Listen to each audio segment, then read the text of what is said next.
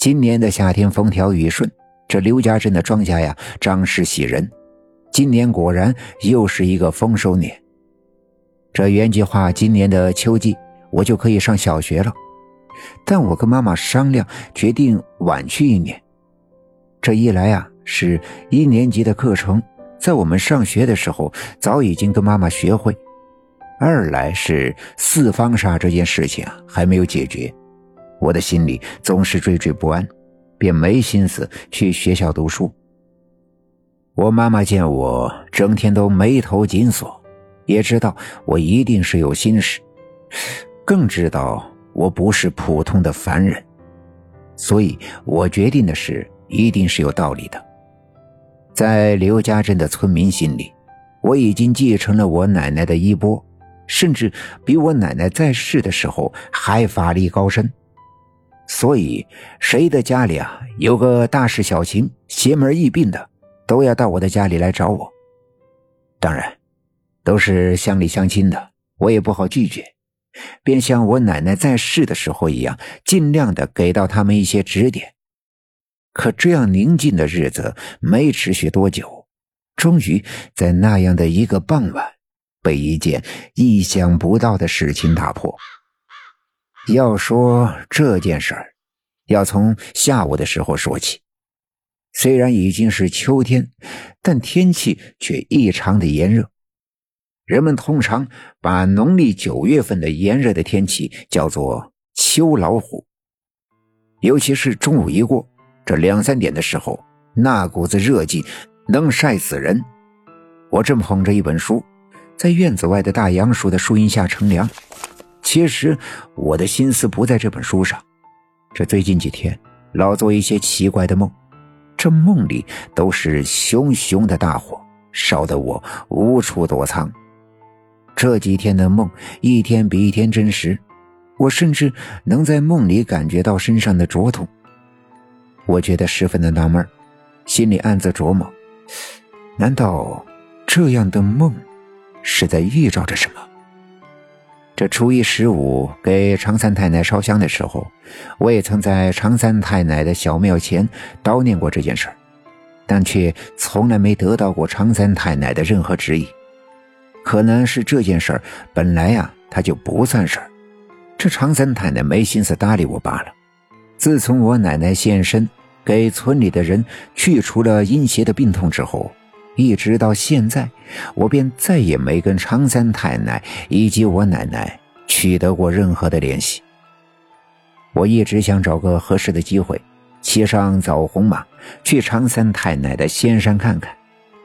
但又想起三太奶曾经嘱咐过，这项圈上的神物非同小可，不可轻易的乱用。突然，我听到了一声狗叫，就在我的身后。这狗叫声十分的熟悉，我赶紧回头看去，竟然是很久都没有出现过的大黑狗。我的心里一阵高兴，刚想伸手去抚摸它的皮毛。突然，听见西面传来一阵自行车的声音。我顺着声音看去，竟然是白胜利。这自从在他家的后院发现了刘玉梅的尸体之后呀，这白胜利消失了一阵子，没有人知道他去了哪里。这赵村长给县城里挂了电话，想让县里帮忙通知刘玉梅的爷们儿。可县城回电话说，他爷们儿所在的部队有紧急的任务，这开拨到南方去了。再后来又听说南方有个小国家跟中国打仗，这刘玉梅的爷们儿去打仗了。这消息是真是假，谁也不知道。白胜利再次出现在人们面前的时候，是那事情发生的半个月后。人们发现这白胜利简直是变了个样子。没了之前的西装革履、流光水滑的打扮，这人也憔悴了很多，好像是得了一场大病。这人也比以前老实多了，不再像之前那样油嘴滑舌，碰见谁家好看的媳妇呀，也都保持距离。人们都说这白胜利一定是学好了。这白胜利从我们家门前经过的时候，我站起身，礼貌地跟他打招呼。胜利大伯，大中午的也去忙呀？